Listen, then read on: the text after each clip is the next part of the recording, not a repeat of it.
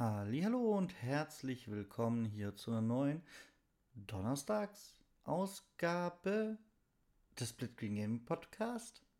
Oder ist es eine Bonusausgabe? Ganz ehrlich, ich bin mir da noch gar nicht so sicher, aber ich habe euch ja Anfang der Woche versprochen, es kommt auf jeden Fall diese Woche noch ein Call of Duty Vanguard Review und das soll jetzt auch kommen. Direkt nach dem Intro.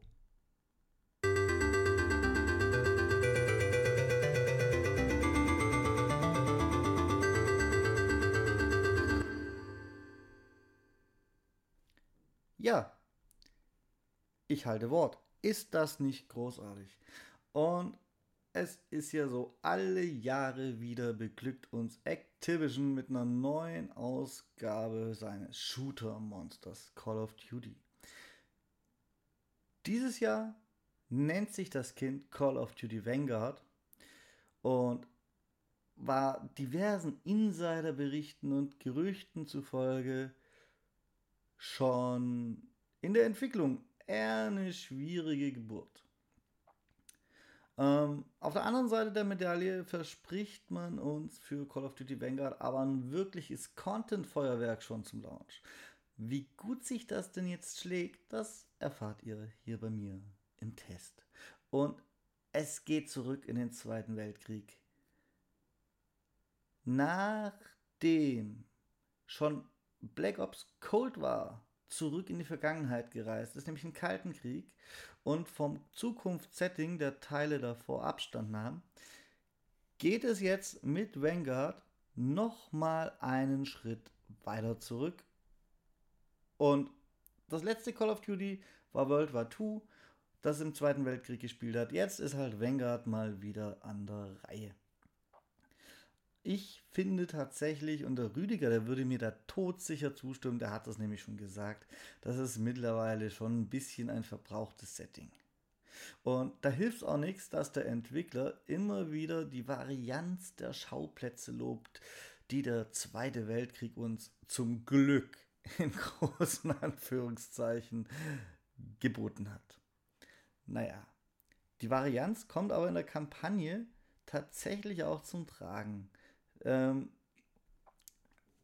die kurze Geschichte, Betonung auf kurze, um eine Spezialeinheit bestehend aus Helden verschiedener Nationen, spielt zwar grundsätzlich hier in Deutschland so gegen Ende des Kriegs, äh, und hier haben wir die Aufgabe, besonders boshafte Nazischergen auszumerzen. Die erzählt aber nicht zuletzt die, Entstehung, die Entstehungsgeschichte dieser Spezialeinheit. Und so lässt uns Call of Duty Vanguard mehr über Rückblenden die Origin Stories der Helden spielen als die aktuelle Zeitleiste. Ähm, der Satz, die Erzählung erinnert uns hierbei stark an Inglorious Bastards, wird in Call of Duty Vanguard Reviews geradezu inflationär gebraucht. Dennoch komme auch ich nicht drum rum, das zu bemerken. Und zwar ist die Darstellung der Charaktere, egal ob Held oder Nazi, dermaßen überzeichnet, das weckt einfach einen gewissen Drang an Tarantino zu denken und Inglorious Bastards. Schlecht ist das nicht. Also Wahrscheinlich Geschmackssache, aber mir hat es gefallen. Vor allem die sehr, sehr gut inszenierten Videosequenzen, ähm, die mit ihrer Länge auch teilweise richtig cineastisches Feeling aufkommen lassen, wissen dieses Spiel durchaus zu tragen. Spielerisch leidet Wenger allerdings schon an Rückschritten. Das Kampagnen-Gameplay als solches ist zwar noch immer solide, aber es gibt eben deutliche Rückschritte im Vergleich zu den Vorgängern. Man kann die Modern Warfare DNA im Gameplay meiner Meinung nach mit seinen aufgestützten Waffen und dem eher langsamen Tempo zwar deutlich merken, und trotzdem fehlt es an Freiräumen dieses Vorgängers und des letzten Vorgängers Black Ops. Modern Warfare hatte vergleichsweise große Gebiete, die dazu eingeladen haben, auch mal verschiedene Vorgehensweisen zu testen. Vanguard hingegen gibt einem meist so ein bisschen das Gefühl, auf fest programmierten Gleisen zu sein. Es gibt nur eine Art Aufgaben zu erledigen und das ist halt die, die der Entwickler vorgesehen hat. Mutmaßlich offene Bereiche entpuppen sich oft sofort als Mogelpackung. Ziemlich am Anfang der Kampagne gibt es da zum Beispiel, naja, so ein Haus, da ist so ein bisschen Wiese drumherum und ihr könnt absolut nirgends hinlaufen. Es ist einfach nur ein kleiner Hof. Ähm, auch das Gameplay kann die Geschichte nicht so gut transportieren wie zum Beispiel die rote Tür in Cold War. Wer es gespielt hat, der weiß, um was es geht. Wer es nicht gespielt hat, Cold War alleine wegen dieses Levels unbedingt spielen. Hier verlässt sich Vanguard ein bisschen zu sehr auf seine großartigen Zwischensequenzen. Ein solides Actionfeuerwerk, das Fans von Call of Duty Kampagnen gefallen dürfte, bietet Call of Duty Vanguard zwar allemal, aber halt nur dann, wenn man mit diesen Rückschritten leben kann. Lediglich ein bisschen länger hätte die sehr kurze Singleplayer-Kampagne durchaus ausfallen dürfen.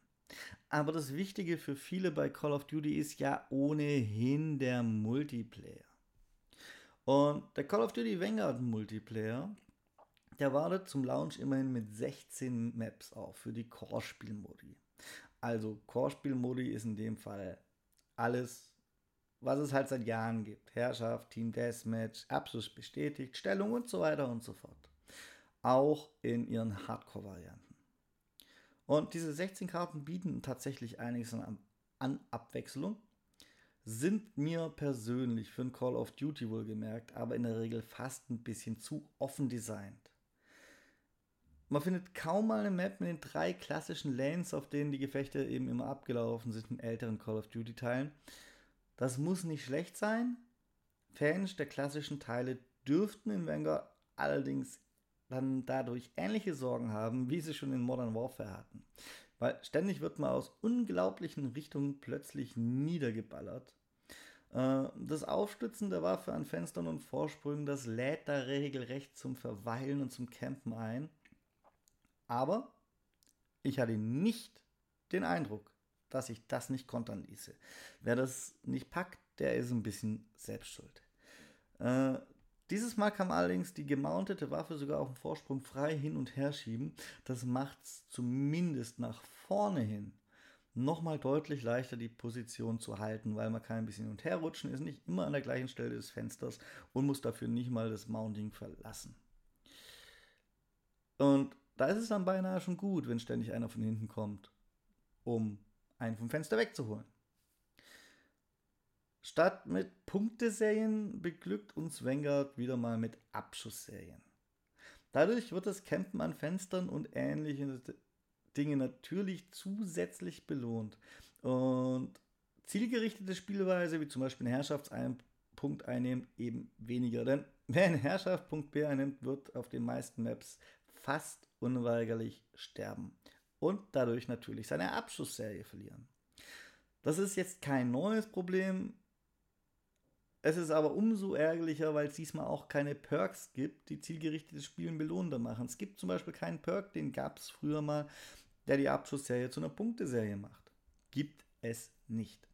Apropos Perks, der Klasseneditor ist in Call of Duty Vanguard eher klassisch schlank gehalten. Da gibt es halt eine Primär- und eine Sekundärwaffe, drei Perks, und jeweils eine primäre und sekundäre Ausrüstung. Und das war's. Dafür haben sie die Waffenschmiede nochmal ziemlich aufgebaut. Das ist eine schier unüberschaubare Masse an Aufsätzen und Fähigkeiten, die die Waffen mitbringen. Und ja, Fähigkeiten, denn die übernehmen auch manche Aufgaben, die klassisch eigentlich eher im Klassensystem zu finden waren. Zum Beispiel der Perk Fingerfertigkeit. Oder jeweils der Perk der Fingerfertigkeit mitbrachte. Das ist das schnellere Nachladen von Waffen der ist jetzt nicht mehr klassengebunden, sondern der ist waffengebunden über Aufsätze, die das halt ermöglichen bei manchen Waffen. Da gibt es nämlich den Aufsatz Fähigkeit. Verrückt, dass meine Waffe eine Fähigkeit hat. Ansonsten Die, Respawn, Repeat, das ist die alte Call of Duty-Leihe. Und Vanguard ist ein Call of Duty mit einer sehr kurzen Time to Kill, wenn nicht sogar mit einer der kürzesten der ganzen Serie gepaart mit einem eher gemächlichen Bewegungstempo, das eher an Battlefield als an Call of Duty erinnert, und den bereits angesprochenen Mechaniken mit dem Mountain und so. Und mit dem Spawn-System aus dem siebten Kreis der Hölle ist man da sehr, sehr schnell erhöhter Frustration ausgesetzt, sage ich mal. Ist das jetzt schlimm? Ja, wenn ihr betroffen seid, ist das schlimm. Dass jede Medaille halt zwei Seiten hat und ihr nach ein paar Anläufen selbst direkt derjenige seid, der direkte Schlagdistanz direkt hinter zwei Gegnern spawnt und die einfach niedermöbeln kann, ist in den Momenten, ähm, wo ihr das Opfer seid, halt nur ein schwacher Trost. Das Karussell aus Sterben, Spawnen und vielleicht Killen dreht sich in Call of Duty Vanguard unglaublich schnell.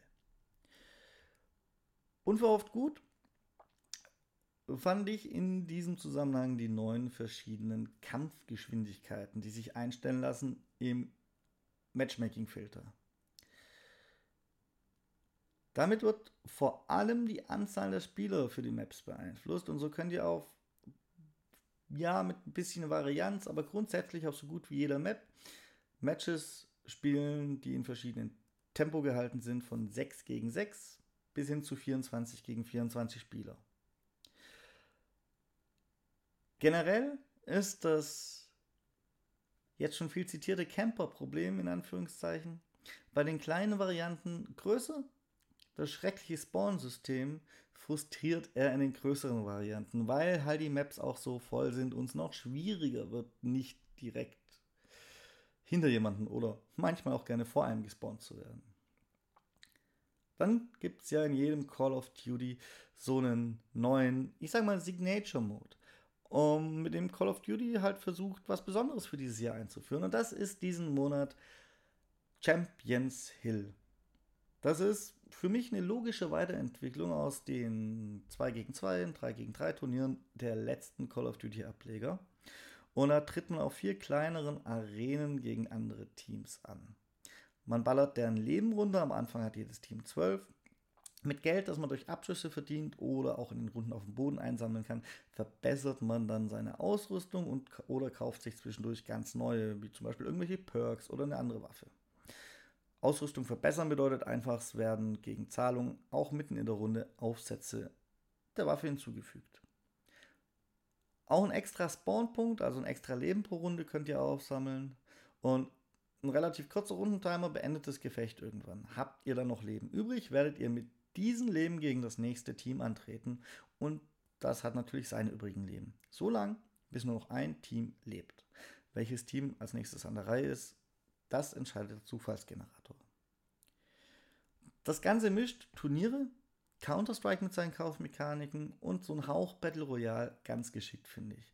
Das ist wirklich nett, macht mir wirklich Spaß, ist aber auf keinen Fall eine dermaßen dicke Bereicherung, dass man nur dafür unbedingt Vanguard kaufen müsste. Ähm, vor allem auch deswegen, weil das Prinzip sich mit den vier eher winzigen Maps deutlich schneller abnutzt als diese Mapfülle des normalen Multiplayers.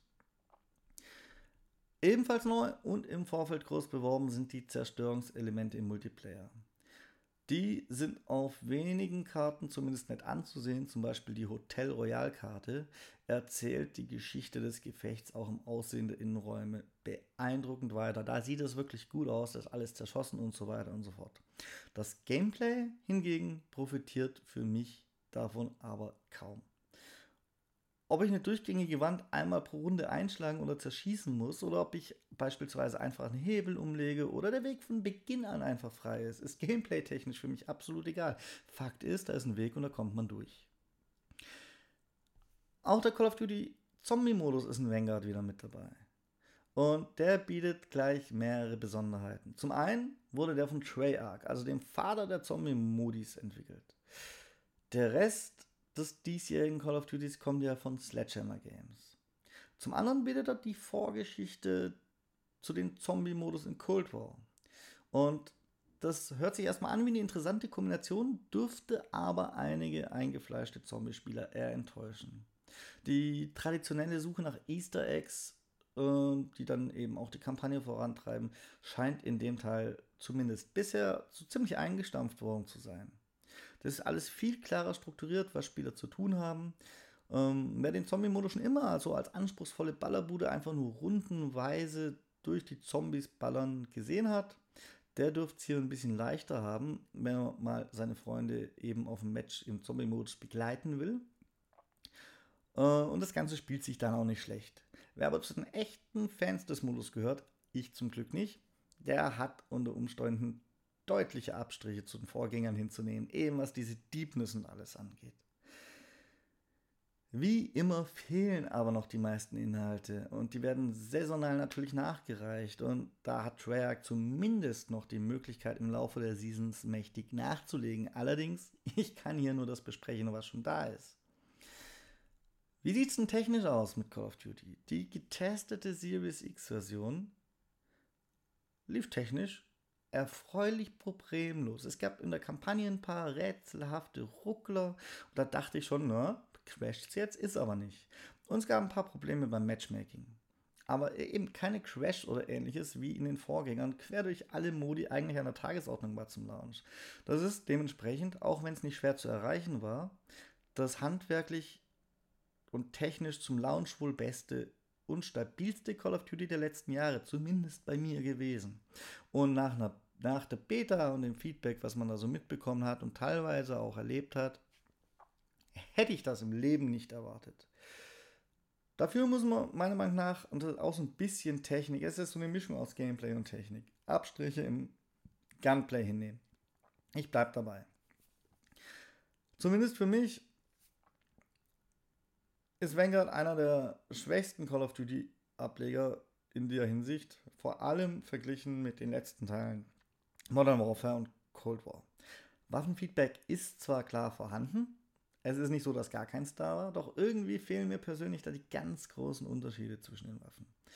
Vielleicht ist das auch ein bisschen der Warzone geschuldet, wo man ab Dezember ja die Waffen von drei Call of Duty Ableger miteinander irgendwie ausbalancen muss.